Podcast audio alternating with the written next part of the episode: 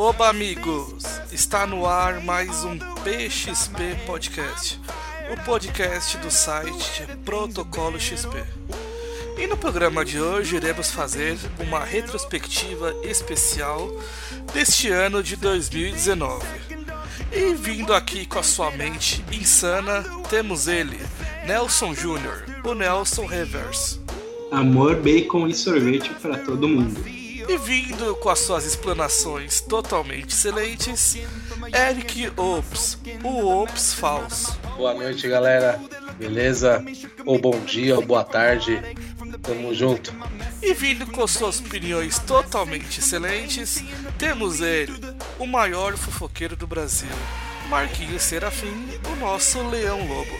Ok, ok, caixa. Esse daí é o Nelson Rubens, Marcão, não é o Leão Lobo. Sei, sei, eu sei. Cara queima até na entrada, pelo amor de Deus.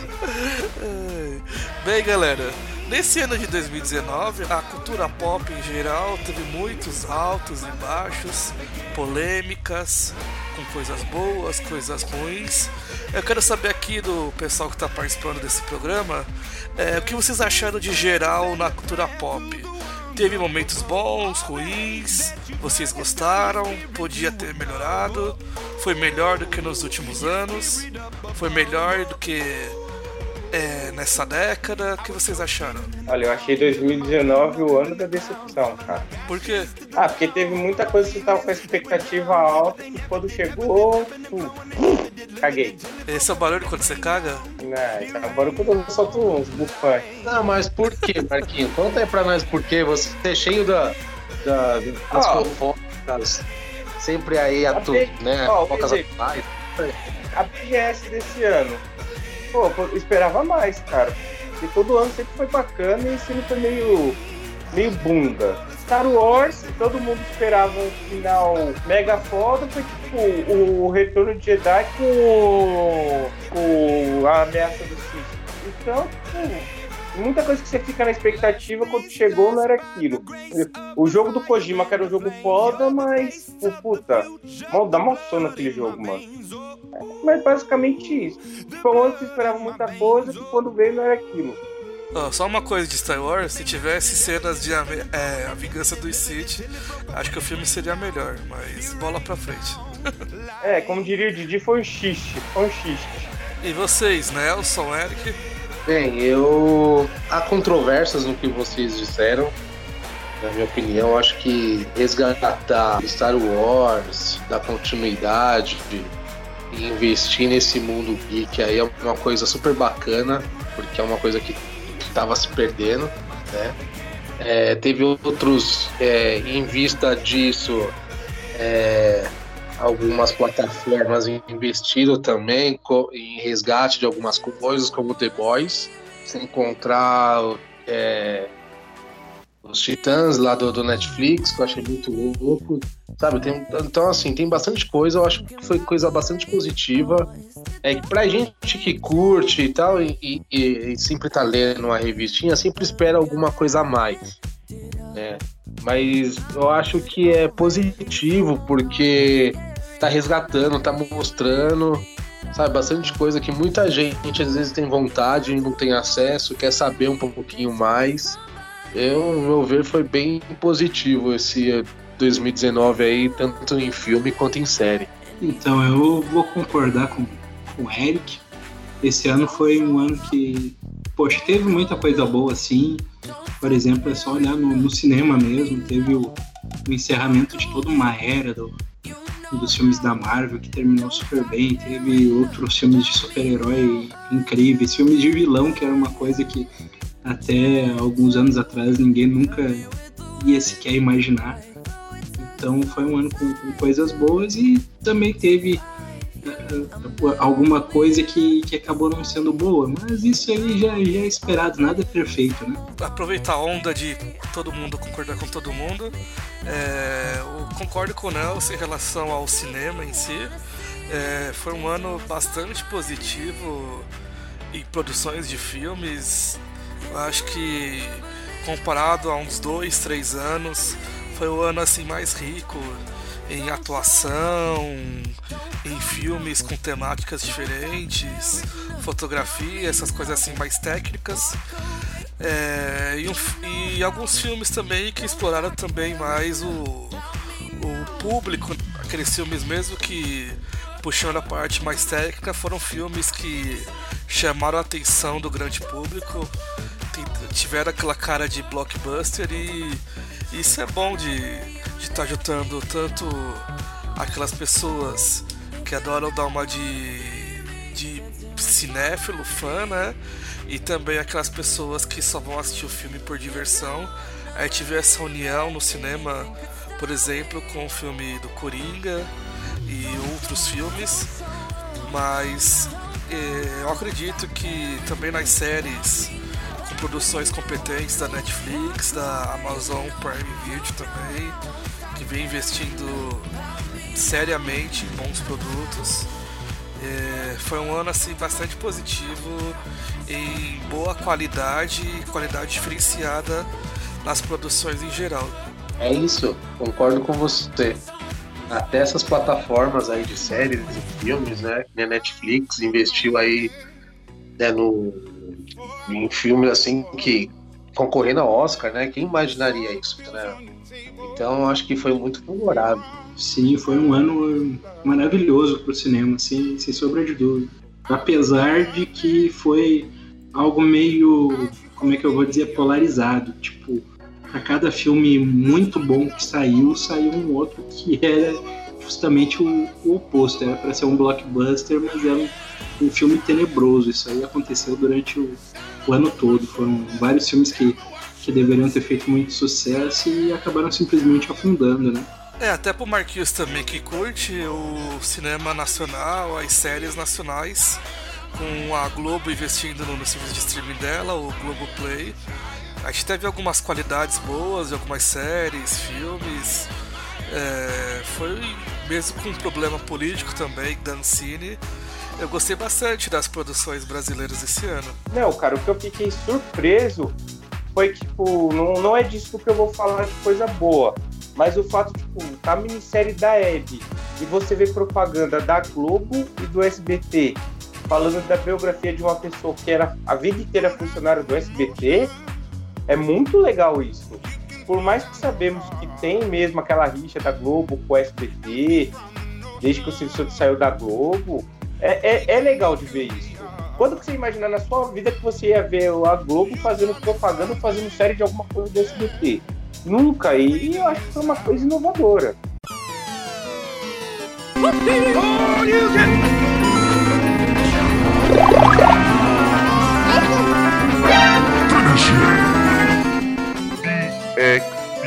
Podcast.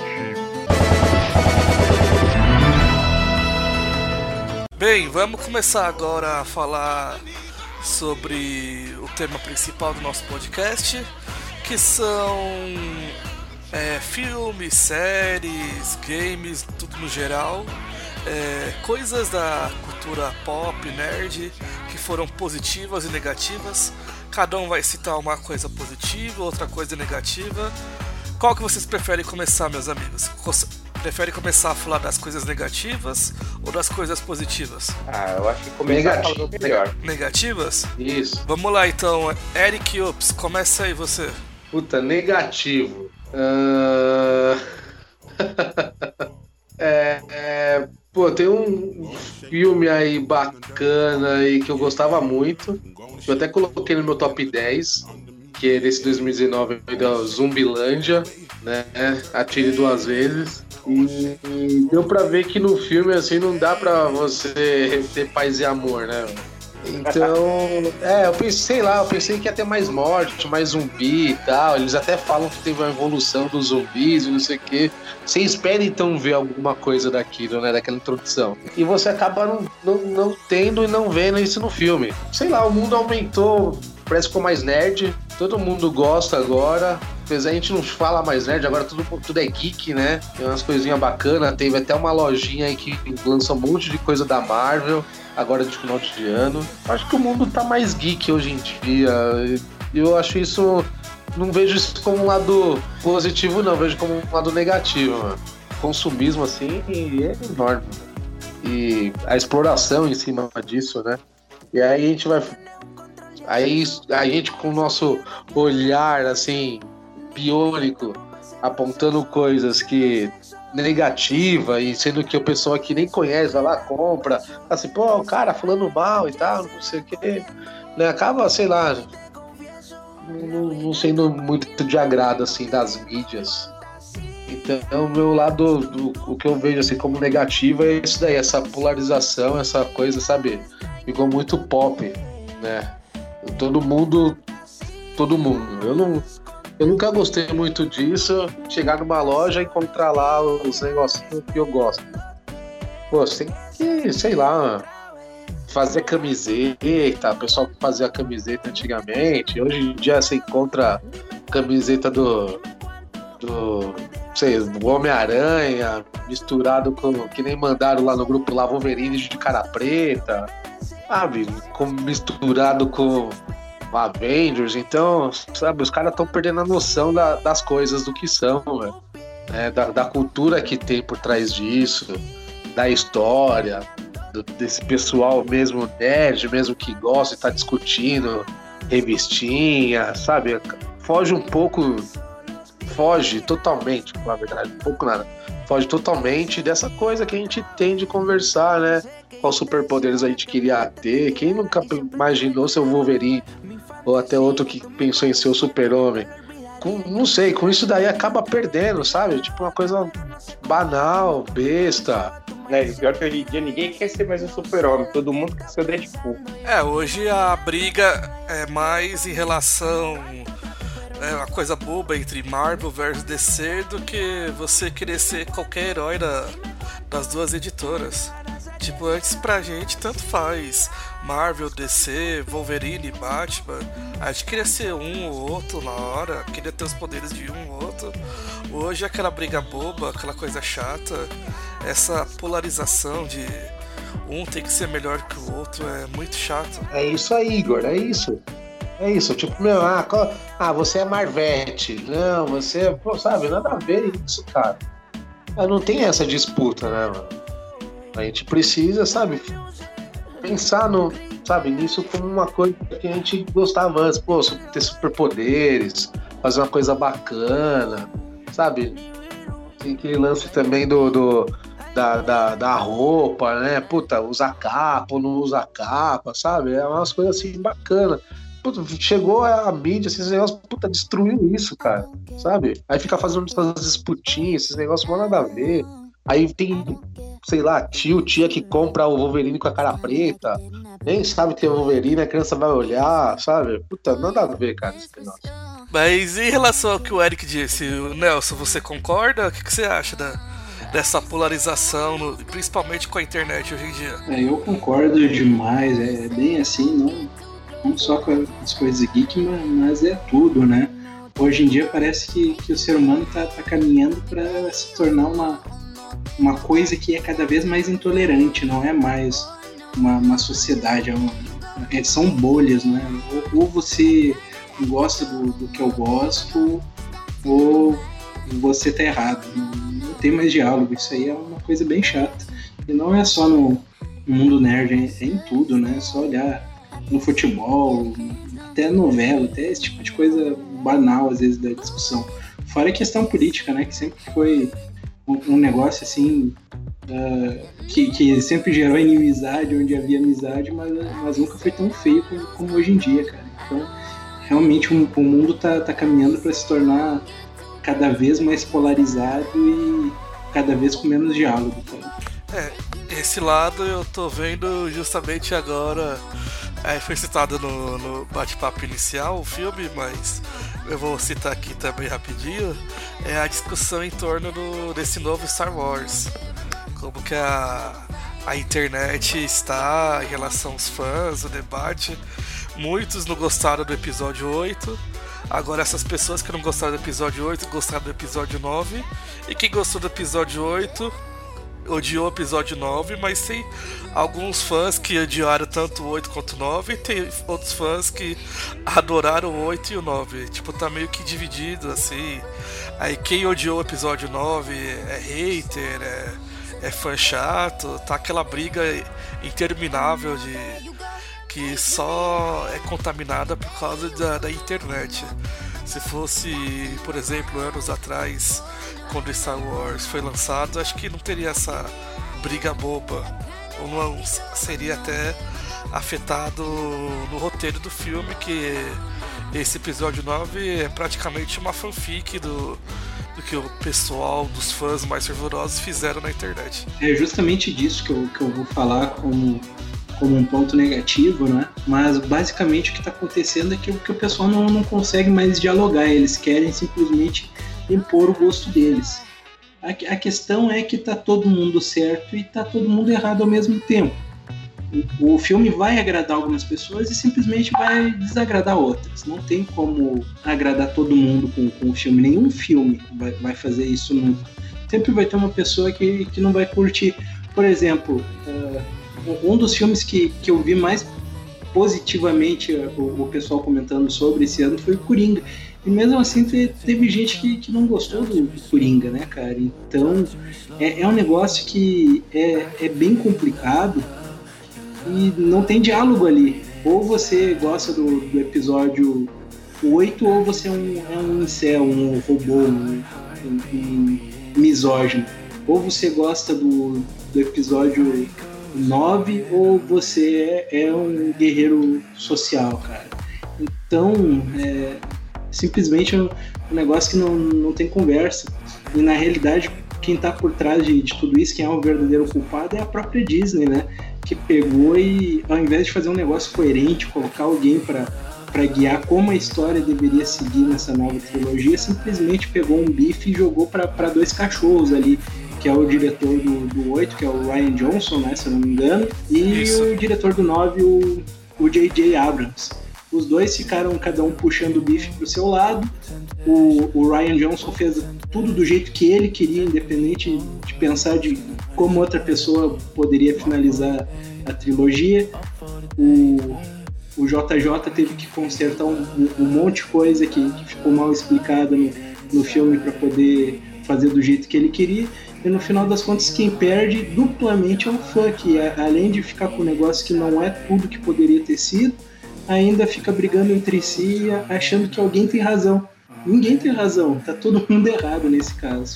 Você disse tudo agora, Nelson. Coisa também que eu acho que estragou isso que você mesmo jogou. Hoje em dia os caras querem politi politizar tudo. Se tem alguma coisa, ah, fez isso porque você tá chamando a esquerda, fez aquilo porque tá chamando a direita. Mano, é um filme, cara. O filme não é pensado em lado político, o filme é um filme. É, então, é isso mesmo, Marquinho. Um, até tava debatendo isso com o Igor, que foi uma, uma cena lá no final, mostra duas meninas se beijando.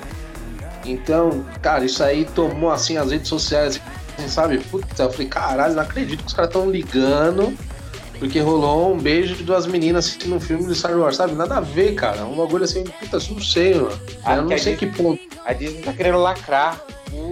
Não, sabe o que, que me incomoda nesse beijo, cara? Porque ele é um beijo hipócrita. Esse beijo aí é simplesmente um reflexo de tudo que não presta na, na cultura nerd atual. Porque o que, que acontece? A Disney faz isso aqui pro, pro Ocidente para deixar to, todo mundo da comunidade é, LGBT feliz, para fazer as, as, minorias felizes. E a, até a maioria do povo que não tem problema com isso não tá nem aí.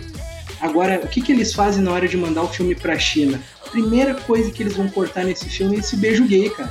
Porque eles não ligam pra história, eles não ligam pra minoria, eles só querem saber de dinheiro, cara. Ô, Nelson, essa cena já foi cortada na Indonésia já.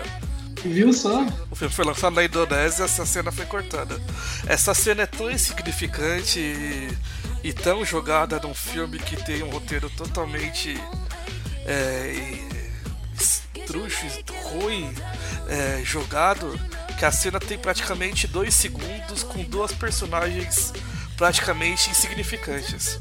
Se fosse, por exemplo, o Finho e o, e o Paul, no qual rolou uma química entre eles desde o começo, entre episódios 7, 8 e 9, até que seria aceitável, que são personagens principais. Mas são duas personagens totalmente insignificantes. Esse beijo é a coisa mais hipócrita e é o, o reflexo do pior que existe no, no corporativismo né, das grandes empresas hoje em dia. É simplesmente se vender de, de amigo da, das minorias aqui no Ocidente para lá fora se vender de amigo do, dos bons costumes da, da família e, e, cortar o beijo, cara. Simplesmente ridículo. Ô Marquinho, esse é. beijo aí do beijo da Globo, quando colocou os dois, teve o primeiro beijo assim de novela de LS foi o. Na Globo foi o Thiago Fragoso e o Matheus Solano. Teve tanta polêmica assim que nem esse do Star Wars que quase ninguém nada, viu. Nada, nada, rapaz. E é assim, eu não vi porque era uma época que eu não assistia a televisão, não assistia a Rede Globo. Mas eu namorava com. Ah, aquela que você conheceu lá no shopping comigo, a vez que ele se encontrou lá no shopping da sua fé. Ela assistia. ela falou que foi a coisa mais linda do mundo aquilo. Porque o, o, o Félix merecia ter, ter dado um beijo, que não, não sei o quê. Mano, você cata filmes americanos antigos, pô. Tem vários, um filme do Will Smith, que o Will Smith faz uma cena gay, mano, e você não fala, ah, o Will é gay. Não, mano, você nem liga, você não se importa. É, é que assim, quando é bem trabalhado, as pessoas não se importam. As pessoas se importam, tipo, no caso que o Igor falou, se fosse o Paul e o Finn, que são personagens que têm uma relevância na história, que são personagens principais, que tá ali desde o começo da trilogia, se é bem escrito, você vai falar, porra, caralho, que foda. Eles tiveram um, um, um trailer o filme inteiro e agora eles vão poder ter a vida deles tranquila. Aí, tipo, os caras colocam dois personagens que, tipo, tá todo mundo cagando, que estão todo mundo um pouco se fudendo e fazem isso. Isso daí é força barra. É lá querendo fazer a lacração. É que não, tem, porque não tem problema também, né, Marcão? Se o cara quer passar não, é que... a, a, mensagem, uh, a, a, mensagem cultural dele de, de duas mulheres e dois homens se beijando, legal, cara. Mais legal ainda é, é, ver a Disney quebrando esses paradigmas, que sempre foi uma empresa de família e tudo mais. O problema começa justamente quando eles fazem isso para nós aqui, que, que, que temos, somos um povo com, com mais liberdade para poder criticar, para poder assistir tudo mais, e simplesmente mutilam um filme para poder vender num, lugar onde isso não é aceito, cara. Então, esse daí para mim é o problema. É o que eu falei. É que tipo, se é um negócio bem escrito, tá todo mundo cagando e andando e foda-se, segue o barco. Mas aí os caras estão fazendo o quê? De qualquer jeito, de uma maneira comercial. Então, de maneira comercial, vai ter o chorume, vai ter o mimimi sempre. Agora, se faz de maneira certa, não tem chorume. Ah, até lembrando da cena, a cena tem dois segundos e pro, pros racistas deve ter ficado na memória, mas a cena é, é, tão boba em si, tipo, é no final do filme, eles estão comemorando lá. Vocês sabem o que sempre acontece em Star Wars. E tipo, é uma cena que, que se o Marquinhos estivesse bêbado comemorando, ele ia dar um beijo no amigo dele sem querer. É a mesma coisa. Ah, tá vendo pra tanto, Igor. Uhum. Ó, você quer um exemplo? Em o terceiro crossover, eu acho que foi o terceiro ou quarto crossover de, do Arrowverse, tem uma cena que o Capitão Frio ele beija o Terray na boca. E é mais de uma vez que tem essa cena. Mano, não teve chorume. Porque todo mundo sabe que o ator que fazia o Capitão Frio é gay e o negócio foi feito de uma maneira tão bem feita, mas tão bem feita que não teve chorume. Eu não vi ninguém criticando uma cena de um beijo gay do Capitão Frio com o Perry. Dois heróis se beijando na boca, ninguém falou nada. Em Batwoman, todo mundo sabe que a Batwoman é lésbica desde o começo. E direto ele paga várias mulheres e você não vê na internet o chorume que, ah, ela tá só pegando mulher. Ah, o próprio Arrow mesmo, a Sarah Lance, mano, quando ela entrou no Legend of Tomorrow, o que ela mais fazia no começo era pegar várias minas. Agora ela tem um romance fixo com uma, uma das personagens lá e você não vê esse chorume. É, vai de como é construído. Se for jogado, vai ter sempre esse problema, sempre essa polêmica. E ultimamente é, o, o, pessoal tá consumindo muita coisa na, na cultura pop e, e o pessoal tá virando preguiçoso em pesquisar a origem, em pesquisar o porquê. Às vezes o pessoal, como essa cena de Star Wars, vê esses dois segundos, três segundos e o pessoal já quer debater, criticar, reclamar. O pessoal não sabe ir lá pesquisar, saber o porquê. Muita gente a gente vê hoje por causa da internet.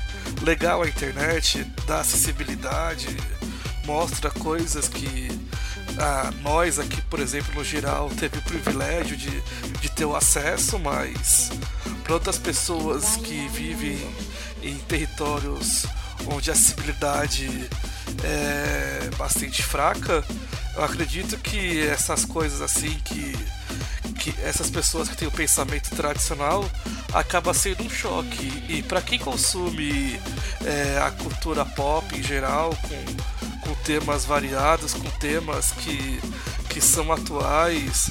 Por exemplo, Star Wars sempre mostrou a questão do bem, do mal, mostrou a questão de poderes.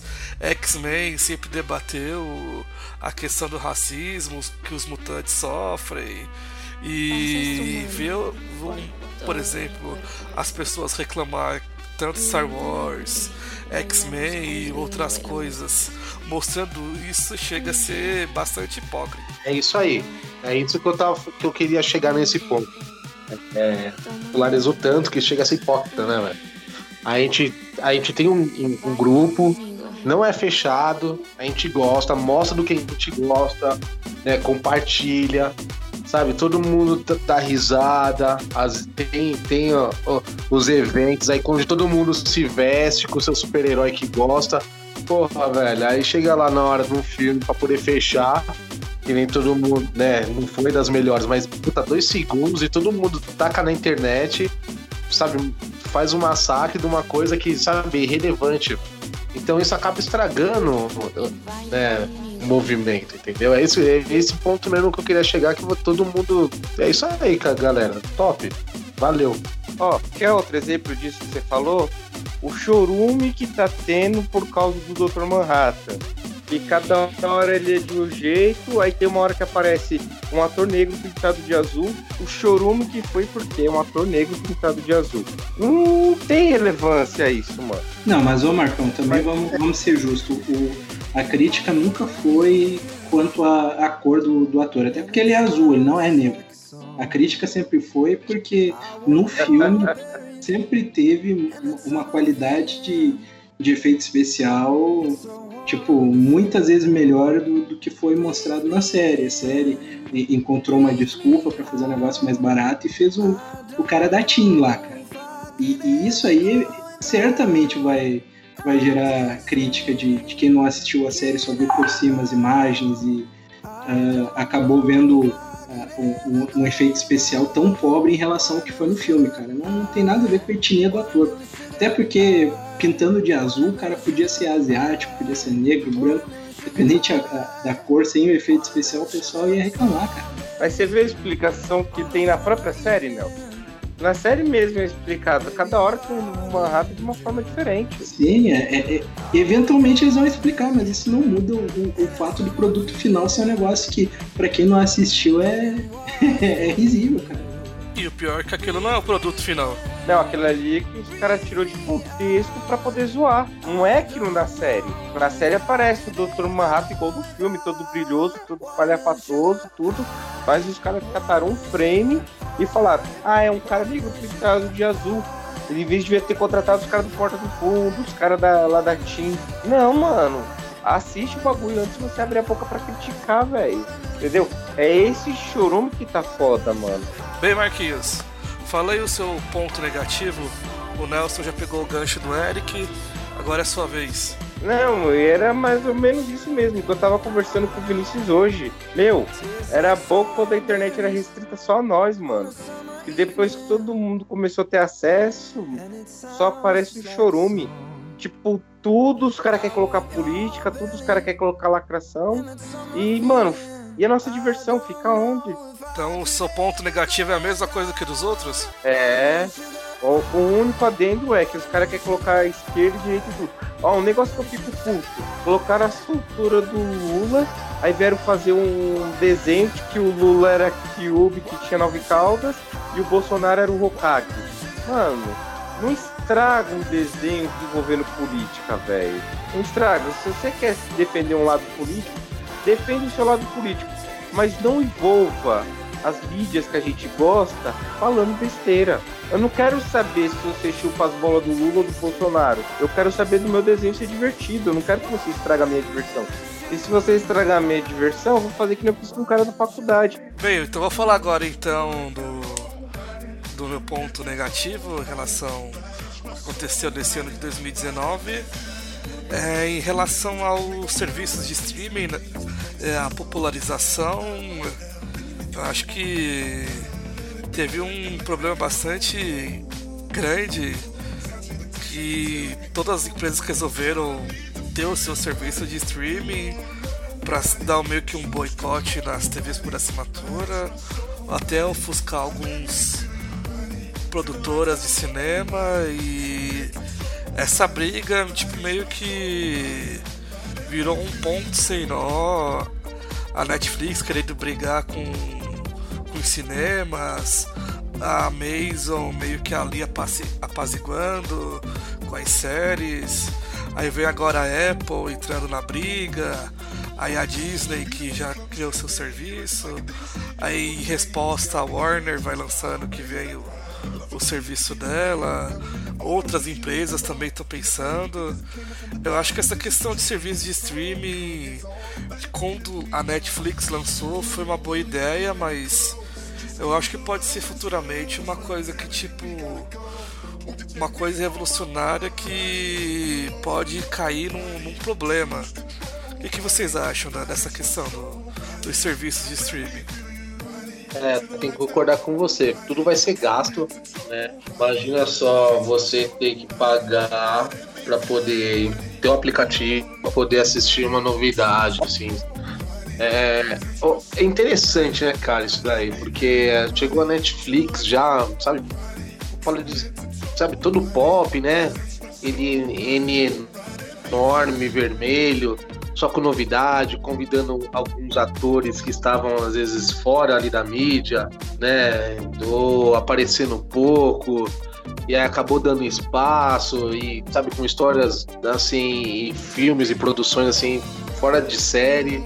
E acabou abrindo porta para isso, então todo mundo começou a gostar e viu que isso aí é é, pô, dá um retorno. Então é aquilo, todo mundo pensa no seu dinheiro, né? Pô, já que a Netflix tá assim, né? Vamos lançar o nosso. E a, tendência, acho que é essa piorar, cara. E eu acho que. Mas tem, eu acho que em cima disso tem um lado positivo. Porque aí alguns babacas vão parar de ficar falando bosta, sabe? Porque aí a gente com o nosso jeitinho vai conseguir ir lá baixar, assistir, ver sem precisar usar, né? Sem precisar usar o sistema pago deles. Mas eu, eu acho que vai acabar um pouco, vai dar uma diminuída nesses mimimi. Mas eu acho que a tendência é essa, cara, infelizmente. É, por um lado eu concordo muito com o que o Eric falou, concordo muito. E outro, tipo, é um ponto que eu tava discutindo com você essa semana, Igor. Eu prefiro a época que era Netflix no começo, que era tipo uma locadora que você alugava os filmes, do que ela virou hoje em dia. Que hoje em dia ela virou tudo original Netflix.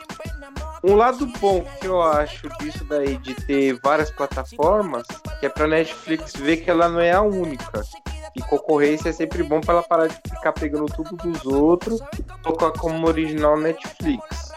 Tipo, o negócio é da Warner e tá lá, original Netflix. Não, é da Warner, não é da Netflix. É, eu até disse pra você que eu odeio isso. Exatamente. Porque eles catam, eles só estão distribuindo. Então, se eles estão distribuindo, não é original deles. O original deles é tipo Sex Education, You, a série do Geraldão, porque são eles que estão produzindo. Mas o lado ruim é isso que o Fone falou, cara. Vai vir, tipo, mano, eu não vou ter dinheiro para comprar tudo. Então eu não vou comprar tudo, eu vou ficar alugando. Eu vou pagar 30 serviços, eu não vou ver todos e vou ficar pagando. Não, é mais fácil ir lá na locadora do Sortorento e assistir. Então, eu acho isso aí é bem negativo por, por, um ponto, né? No começo vai ser ruim para todo mundo, porque vai ser muitos serviços e o conteúdo vai estar tá muito espalhado. Por exemplo, vai ter uma série ou outra boa no, na Netflix e outra que outra boa na, na Amazon e por aí vai. Mas a, a, questão é que com o tempo eu acredito que o, o, que não acabar agregando e trazendo novas séries vai, vai acabar falindo ou sendo comprado por outra. E no final das contas nós vamos ter poucos serviços, mas serviços bem maiores com, com várias da, dos serviços atualmente trabalhando para eles, tipo a Disney com o Netflix dentro, a Amazon com a Warner, esse tipo de coisa que é realmente gigantesco e acaba agregando valor. Outro ponto positivo de ter várias uh, empresas trabalhando com isso agora é que nós temos vários seriados que jamais seriam feitos para televisão. Eu acho que próprio The Witcher, por exemplo, não, não seria um canal que. uma série que, que algum canal de televisão investiria tão pesado nele para fazer. Ou alguns seriados que, que vão sair da, da Disney Plus também são seriados que, que custariam muito dinheiro e já, jamais sa sairiam na televisão. Mas graças ao serviço de, de torrent eles acabam saindo e a gente acaba tendo a, a, acesso mesmo não sendo assinante de um jeito ou de outro, né? Como vocês mesmos já falaram. É, os, os estúdios deviam prestar mais atenção na, na globalização do, dos produtos deles. É, que, até como eu disse antes, a internet, o pessoal tá ligado no, no, no que vai lançar, no que eles querem consumir. Eu acho que é meio balela até dos estúdios, nessa questão até da Disney que está sofrendo. E eu acho que é merecido essa sofrência da Disney por, o nariz empinado da empresa, do jeito que ela é, em relação ao serviço de streaming dela com a série The Mandalorian. Eles já fizeram a dublagem da série em português, mas ainda não lançou o serviço de streaming deles aqui no Brasil. E tipo, a gente vai na internet, você clica lá, pesquisar The Mandalorian download, você consegue baixar dublado e você assiste a série toda. Que acabou recentemente com seus oito episódios. E tipo, o serviço nem tem data de estreia aqui no Brasil. Dizem que vai chegar entre setembro e novembro de 2020. Imagina alguém esperar quase 12 meses, 11 meses para assistir uma coisa que em, em 3 segundos ela acha na internet. Isso é ridículo. É, complementando, eu acho que isso aí abre porta para empresas, né, que vai acabar juntando esses é, é, é, Netflix, Amazon no único pacote aí, no único canal e vai estar tá atualizando e deixando você acessar por um preço, né? Acredito que é, essa coisa aí também, o pessoal vai ter que começar a soltar as coisas, né? E é, é, isso que é legal também, né? Um dos caminhos bacana vai ser isso, por causa que, pô, tá fazendo uma, uma série, se já tá disponível em português, por que não lançar lá no Brasil também? Por que não fazer uma única data de lançamento, né? É, isso daí o pessoal vai começar a repensar esse, esse, esse ponto aí também. Né? Abrindo tudo, todas essas, essas plataformas, sabe? Da, tanto Warner, quanto Disney, quanto Netflix, quanto, sei lá, um monte que vai estar tá por vir aí. É, uma pessoa já deve estar tá pensando isso, né? Algum milionário aí que deve gostar, vai investir nisso daí e juntar todas essas plataformas numa única, certeza, cara que você vai pagar horrores para poder ter todas essas plataformas.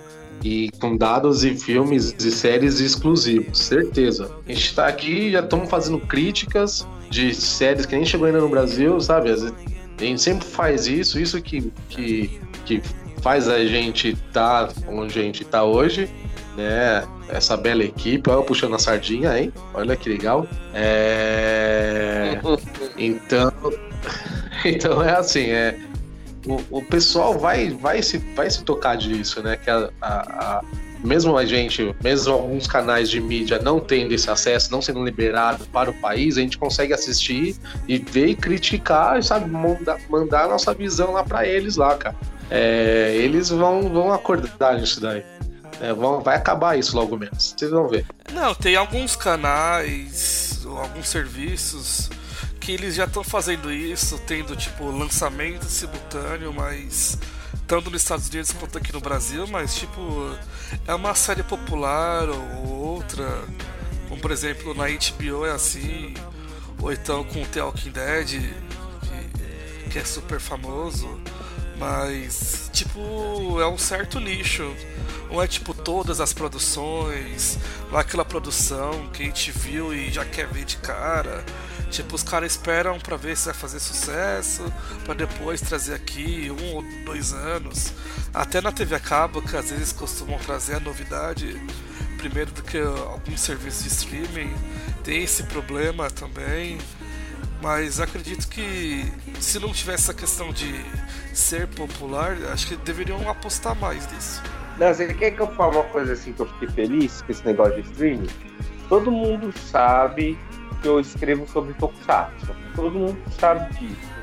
Em 2017, se eu não me engano, saiu o Ultraman Orb, que na minha opinião é um dos melhores da série desses atuais. E é aquilo, né?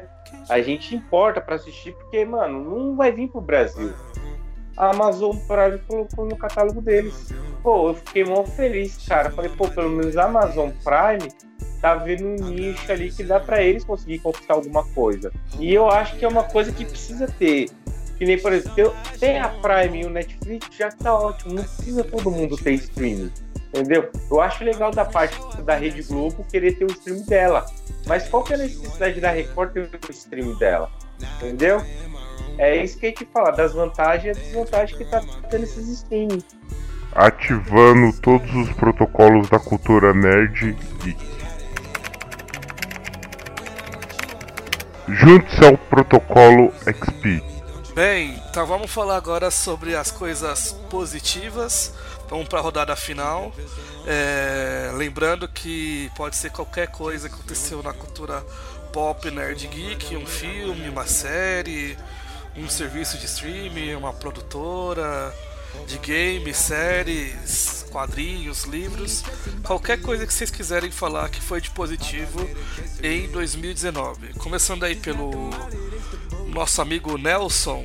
Nelson, diz aí pra gente. Então, se eu falei do, das coisas negativas do, dos filmes do, do Star Wars, os novos, então eu tenho que falar, para ser justo, das coisas positivas da, da Star Wars no, na TV, no streaming, né? No caso da, da Disney Plus.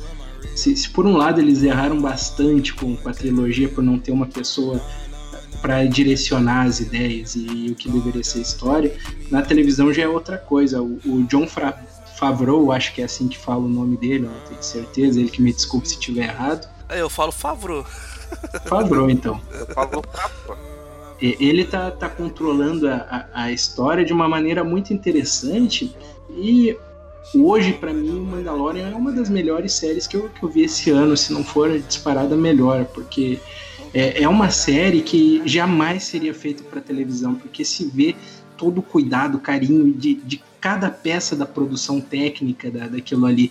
Eles não fazem aquilo ali como um, um, seriado de televisão, eles fazem aquilo ali como se fosse um microfilme de cinema, com, com áudio foda, com efeitos especiais assim sensacionais. Hoje mesmo eu estava assistindo o, o, último episódio da, da, primeira temporada e eu reparei que, que eles estavam meio que homenageando o, os robôs, os droids da, da uh, série clássica de filmes no, no episódio com, com um droid lá que era feito por computação gráfica, mas ele era feito com tanto cuidado que ele se mexia igual ao stop motion do, dos droids da, da saga clássica, cara. Então, isso é todo um cuidado, além do, do elenco ser sensacional. Hoje mesmo eu estava comentando antes com o Igor do Cal Weathers, que, que faz parte e, como um ator convidado em alguns episódios. Para quem não sabe, ele é o cara do, do filme do Predador, o Apollo Creed da, da série do Rock.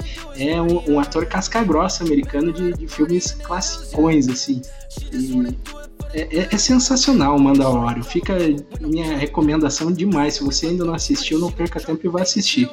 É, The Mandalorian é tudo que a Disney errou com, alguns filmes sequels, né, que foram lançados agora, episódio 7, 8, 9, ela acertou em cheio é, em The Mandalorian. A série é exuberante, é, pega aquele espírito da série clássica com, com efeitos práticos, bem trabalhados, com os bonecos, uma fotografia exuberante, é, cenas que você só vê percebia na trilogia clássica. Tem ali também os easter eggs, como o Nelson disse, muito bem trabalhados, uma história bastante envolvente também, e também o conjunto de produção todo é, é magnífico, é, é a fotografia que eu já citei, a trilha sonora no estilo western italiano é, é fora de série, o, a produção é totalmente caprichada para você que adora Star Wars é, na veia, daquela forma clássica e adora também uma boa produção. É, The Mandalorian é o conjunto completo de, de você viciar ali, ainda mais pelo, pelos episódios curtos. De, é, a, a temporada a primeira temporada se encerrou recentemente. Então, se você quiser maratonar em, em um dia, dois, é, é um prato cheio, é um vício, é, cada episódio é um melhor do que o outro e o elenco é bom, tem o, um ator muito bom que é feito, que é o Pedro Pascal, que é um ator sul-americano que eu gosto bastante.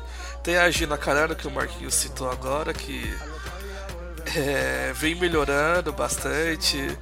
O ator do, do Creed também é muito bom.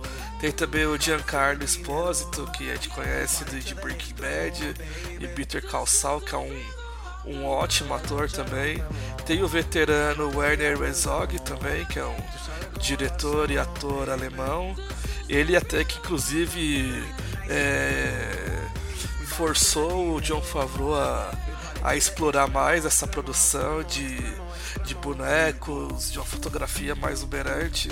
Há um diretor ali que fez muitos filmes, ele atua também e e o envolvimento dele nessa produção, fora ainda de outros artistas bons também, como Taika Waititi, que dirige alguns episódios e ajuda na produção e na dublagem também de, de alguns personagens.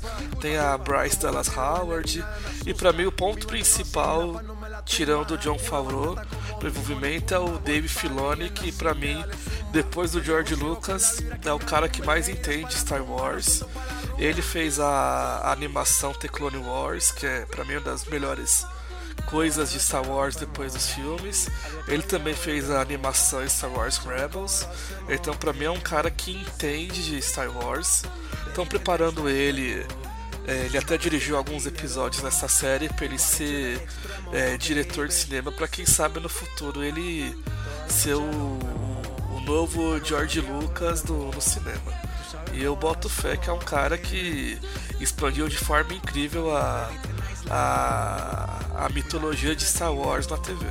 E The Mandalorian continua esse legado. Então, e só acrescentando mais duas coisas também. Uh, a primeira é que o legal do, do Mandalorian é que ele é uma, uma série tão bem feita, tão bem produzida, que você não precisa ser um, um, um fã de, de Star Wars para para chegar lá e, e, curtir o seriado. Se você nunca assistiu nenhum filme de Star Wars, por mais estranho que isso possa parecer na, na, cultura pop de hoje em dia, mesmo assim você vai chegar no, no The Mandalorian e a chance é de você curtir, porque é, é um seriado que tem uma pegada que transcende o Star Wars. É algo que puxa, como o próprio Igor já falou, para um faroeste, para uma coisa de caçador de recompensa, para uma ficção científica legal com naves.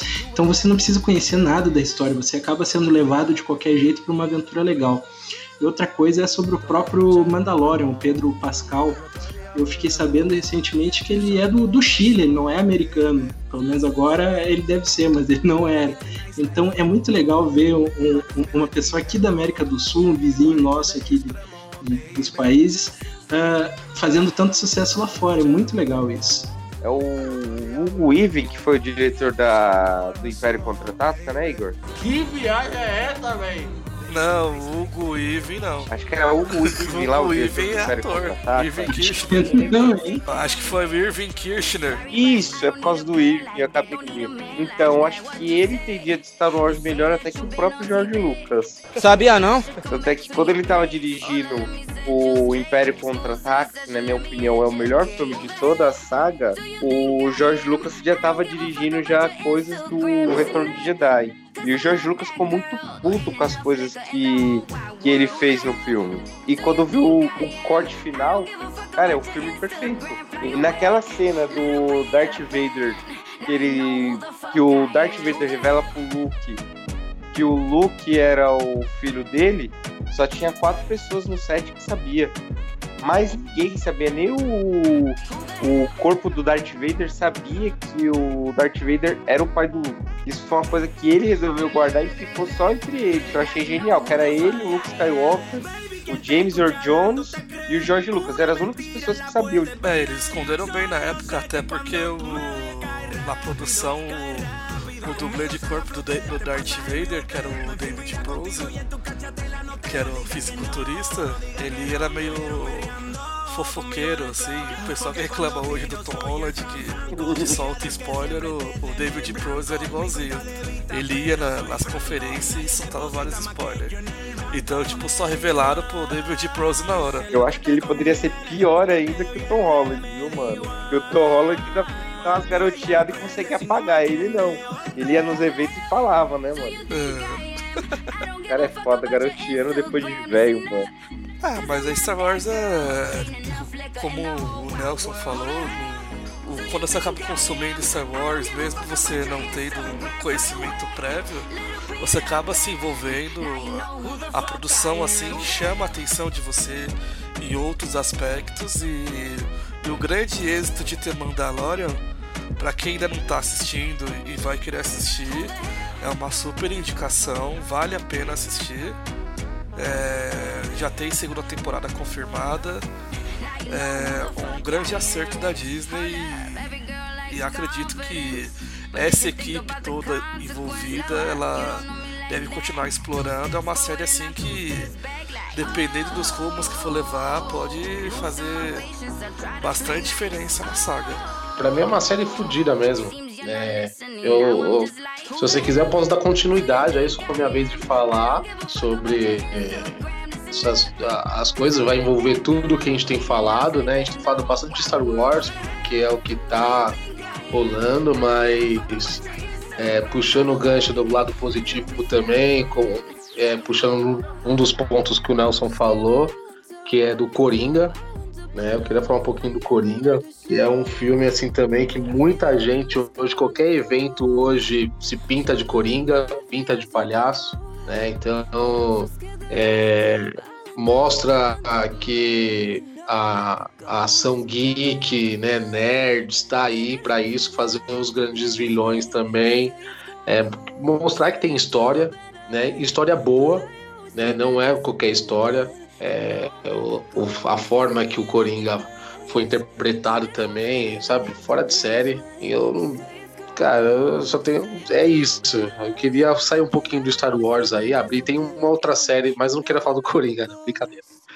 É, Você vai é falar sobre do. Coringa ou de outra, ou da série? Outra série, vou falar de outra série. Vou falar do The Boys da Amazon, pessoal anti-herói. né? eu, eu queria, por isso que eu comecei com Coringa e agora eu vou falar da série que eu queria falar. Então, pra mim é uma série também que o pessoal não dá nada. É uma série que eu particularmente assim quando comecei você me indicou eu, eu assisti assim eu falei puta vai ser aquela série de fundo de quintal né? E aí no comecinho mostra aquela coisa bem política sabe? O cara chegando bonitinho e tal não sei o que putz aí no, no desenrolar da história né? Falou, porra mano lembra o tal revistinha aí chegou o, o o nosso Leão Lobo aí, Marcos Serafim, já chegou e falou assim, porra, mano, tô, tô com, tô com, com as revistinhas aí online aí, ó, dá pra gente ler e tal, acompanhar. Então foi uma é, é, um, um feed assim que a Amazon teve, né, bom, que qualquer um que começar a assistir vai gostar desse anti-herói, né? É, sabe, mostrar que, o, que o, o heroísmo é criado. E é isso. É uma série que eu gosto pra caramba, foi bem trabalhada, né? Foi bem produzida. É, Tem aquela coisa bem. Tem, tem cenas lá é, pesadas, né? Pra maior de 18 anos. Mas é uma série assim, puta que eu adoro, velho. Se for seguir a revistinha, as histórias em quadrinhos, aos HQs, é uma história assim que eu, é uma série que eu gosto bastante. A The Boys foi a maior que teve na vida.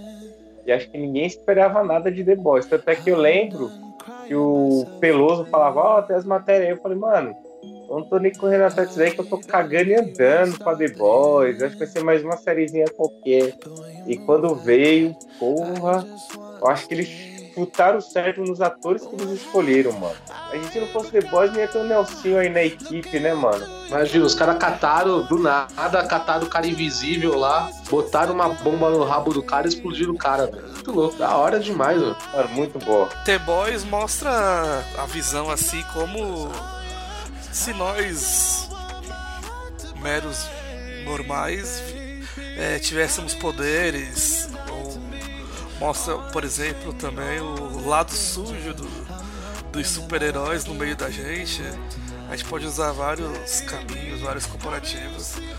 O mais legal da, dessa visão do, do, do cara que criou, que infelizmente me fugiu o nome agora.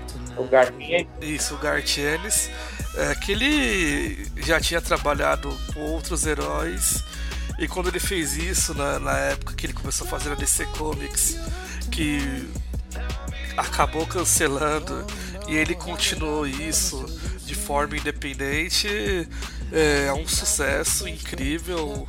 Ele mostra realmente e ofusca os heróis tanto da Marvel quanto da DC mostra que eles não são perfeitos e que todo mundo pode, se tiver um poder incrível, pode ter esse lado anacrônico, esse lado sujo de ter tantos poderes na mão, de se, se, se importar mais com o eu do que com os outros. A série tipo, é um tapa na cara, o- a produção é incrível, como vocês falaram, os atores também são incríveis. A escolha de elenco foi incrível. E a liberdade que a Amazon deu pra produção, por ser por maiores de 18 anos, por mostrar muito sangue, por mostrar cenas de nudez e outras coisas, foi uma das coisas mais positivas desse ano de 2019. É, foi uma boa lembrança de The Boys. Se indica também? Opa, super indicado. Tá até no meu top 10. É isso. Pô, e, e aí cai naquela. Pô, não, o super-herói vai salvar. O cara tá lá, ó, né, na- no avião. Pô, deixa eu explodir, sabe? Puta, é uma coisa assim muito foda. Não vou ficar falando, não, quem o pessoal poder ficar com vontade de assistir, cara. Mas é umas coisas que É, coloca em tudo xeque, dá né? spoiler. É, não vou fazer isso, né? Mas é, tem várias questões assim, sabe? Pra quem pensa que já leu tudo sobre herói, assiste The Boys aí que é fora de série. E The Boys não tem o que falar que se não fosse The Boys, a gente não- vocês não iam ter conhecido o Nelsinho, né, mano? Eu, eu gostei do seriado, se- acho que vocês já falaram tudo, ele é uma visão bem realista do que que seria uma pessoa com superpoderes na nossa realidade, né? Nossa sociedade atual, acho que seria bem aquilo ali mesmo. Fala aí pra gente então, Marquinhos, o, o seu assunto positivo de 2019. Olha, eu vou migrar na celeuma de games. Eu não vou dizer no lado de jogos de empresa grande, porque foram poucos jogos de empresa grande que foram bons, né? A gente teve recentemente o jogo do Kojima, que assim, o Kojima falou, gente, eu vou dar pra vocês um, um jogo diferente. Não espere tipo, um jogo de ação, espere um jogo diferente. E realmente o Kojima deu um puta de um jogo bonito pra caralho, porque o jogo dele é um dos jogos mais bonitos que eu vi na vida. A história do jogo é muito boa. Eu só não tive paciência pra jogar até o final, mas eu já vi o jogo inteiro, vi como termina. Mas eu ficar andando, não tive essa paciência não. Pra mim ficou muito parado, mas é um dos jogos mais bonitos que eu vi. O Star Wars, a gente meteu tanto pau no filme, mas, cara, cata o jogo de o, o Jedi Caído, ele se passa entre os 6 e os 7. Jedi Fallen Order, né?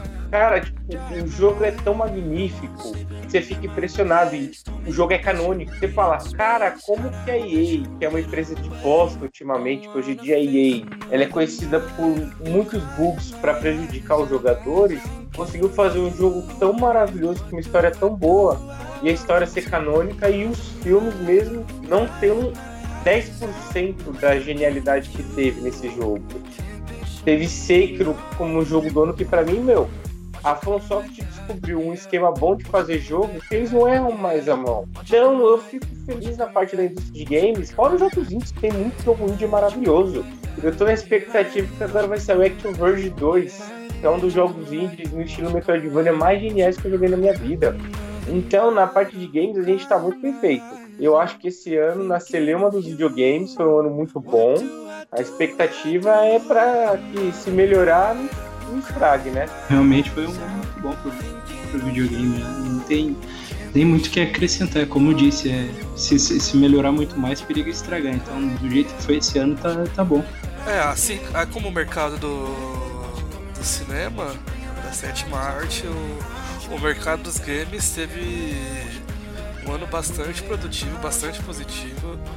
Tivemos, assim, a, a volta da, vamos assim dizer, da Nintendo no, no mercado com, com, jogos fortes, é, brigando de igual para igual com, com, com a Sony Production e meio que a Microsoft ali correndo meio que por fora ou quase sumindo no mercado. É, foi bastante rico a gente ver assim é, a evolução do, de outras produtoras também de é, com jogos incríveis acredito que mesmo com essa questão de jogos exclusivos para um, jogos exclusivos para outro, foi um ano bastante rico de, de jogos com temáticas diferentes e isso tem a acrescentar bastante para o futuro, para quem é fã de jogo que sai todo mês, adora novidade, tá sempre ligado como os nossos especialistas aqui do Protocolo XP. Eu acredito que, até que pelos comentários agora, eles ficaram bastante felizes e, e acredito que 2020 possa ser melhor ainda. É que nem você falou isso aí de Microsoft, a gente não é querendo fazer intriguinha de console wars e essas coisas, mas gente, eu não consigo acreditar alguém que defende a Microsoft. Eu tô num, num grupo de jogadores de Final Fantasy. Cara, no grupo estavam reclamando que na Microsoft Final Fantasy VII do Play 1 tava 230 reais. E na Sony tava 40 reais e no, na Steam tava 30. Não, não sei quem consegue defender uma, uma coisa que o próprio mercado não ajuda. Mas realmente a indústria de games esse ano foi sensacional. Bem, então para fechar, vou, vou falar agora do, do que eu achei de positivo é, em 2019. É, vou falar de um filme, não é um filme assim popular é, no nosso mercado, mas é um filme que acabou ganhando popularidade no mundo. É um filme assim que que tem vários sensações, passa para o público. É um filme bastante diferente. Acho que tirando o Marquinhos aqui, acho que a maioria já assistiu. E é um dos filmes favoritos do Oscar, que é o filme Parasita, que é um filme da, é, sul-coreano. É um filme. um dos filmes mais incríveis que eu assisti no, nos últimos anos. Um fácil, fácil, como um dos melhores filmes dessa década. O filme tem até uma história meio simples, mas os acontecimentos que o filme vai tendo é, te deixa de boca aberto. É, a reviravolta, o plot twist também envolvendo tantas famílias, mostra uma, uma veracidade, uma podridão do, do, do, de uma sociedade mais alta em relação à sociedade pobre. É um filme que toca bastante na ferida e o que é mostrado ali, todos os acontecimentos, eu não vou falar que é, o que realmente acontece para você não perder a experiência do filme, que o filme acerta em praticamente quase tudo, é, quase é perfeito em sua perfeição. É, e a direção então do diretor, Bong Joon-ho, é, é fora de série. O filme ali é uma das gratas surpresas, até por ter vindo de, de um local que que não tem a tradição de fazer grandes produções, que é a Coreia do Sul. Então, se você não viu ainda, é, se não me engano, eu deve ter na internet ou em Blu-ray. É, Parasita é o, é o filme e a produção que eu destaco desse ano de 2019. Parasita é com certeza um dos melhores filmes do ano. Até um filme que, que é difícil é, definir qual o gênero dele que ele consegue trafegar entre os gêneros durante o próprio filme de uma forma tão suave, tão, tão imersiva que é difícil dizer que, que o filme é só uma comédia porque ele começa engraçado, ou que o filme é só um suspense porque acontece uma treta lá no meio, meio inesperado, ou que o filme é só terror porque a treta acaba evoluindo para uma coisa mais pesada. Mas é, é, é um filme realmente sensacional que é, mesmo sendo um filme sul-coreano, que é uma cultura tão diferente da, da, da, nossa cultura ocidental aqui, ele é um filme que consegue falar com a gente porque ele fala de coisas que são iguais em, eu acho que no mundo todo, independente do país, cara. É, então, eu assisti o um filme, é um filme que fala da diferenças de classes sociais, né? Isso aí, independente se você é europeu é, independência europeu, se é americano, onde você está, existe asiático, existe essa diferença e muitos que estão lá na, no topo da, da pirâmide, que são os ricos, eles às vezes acabam é, te massacrando e né, te difamando por cheiro. Isso aí é uma coisa que o filme mostra e é difícil, né, cara? Você tá lá batalhando e tal, você pensa que você é esperto, aí chega aquele cara lá, começa a te esnobar e a vontade de que você tem de matar um cara desse é qualquer um queria fazer isso. Então o filme ele ele tem algumas cenas assim, mostra isso claramente essa diferença, né? E o, o que cada um e, o que cada um faz né, o ser humano faz para poder conquistar né, o seu lugar ali, sabe? O que um parasita faz, né? Com um, ele sempre vai depender de um outro, né? De um outro ser para poder sobreviver.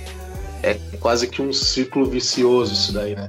Vai existir o rico, precisa do pobre, e aí a expulsão, exploração e tal, é assim, aí o pobre vai querer pensar de alguma maneira para poder querer ganhar, subir de cargo, sabe, ou conquistar um outro cargo, sabe? Tem aqueles QI, quem indica e tal, é uma coisa muito bacana, fora de série.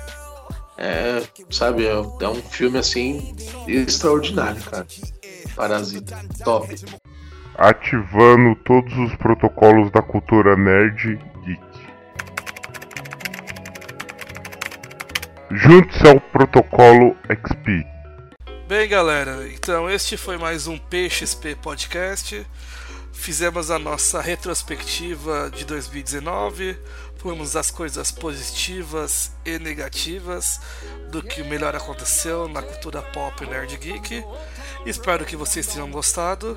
É, visitem o nosso site www.protocoloxp.com.br. Lá você vai ver do melhor da cultura pop nerd geek. Lá temos reviews de games feitos pelo Nelsinho e pelo nosso amigo Marquinhos Serafim. Tem crítica de filmes e séries feitas aqui por todos, Eric Ops, né, o Nelsinho, Marquinhos Serafim por mim. E também, se quiser ficar ligado nas principais notícias, só acessar o nosso site também e as redes sociais, todas com o nome Protocolo XP. Desejo para vocês é, um bom final de ano, é, que tenham próximo ano 2020 maravilhoso. Meus amigos aqui, Nelson, Eric e Marquinhos, desejo uma boa virada de ano para vocês. Que no próximo ano seja próspero pra gente, principalmente pro protocolo XP, claro. É, vocês têm alguma coisa a falar? Quero deixar um abraço para todos aí. É, eu tô muito feliz de participar de, de, dessa equipe maravilhosa. É, vocês, puta, são foda demais, cara. Verdade.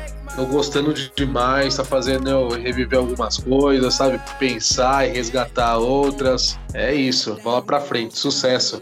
Então, se você escutou até agora isso aqui, eu desejo para você um 2020 com muita saúde, muito dinheiro no bolso e com bacon, cara, porque bacon é vida. Bem, então esse foi o mais um PXP Podcast. Eu vejo vocês em 2020 com novas edições, sempre semanalmente. Caso queira ouvir também as últimas edições do PXP Podcast, acesse as principais plataformas: Castbox, Deezer, TuneIn, Spotify, Google Podcasts, Apple Podcasts, entre outros. Muito obrigado, galera. Bom 2020 e até o próximo programa. Tchau, tchau.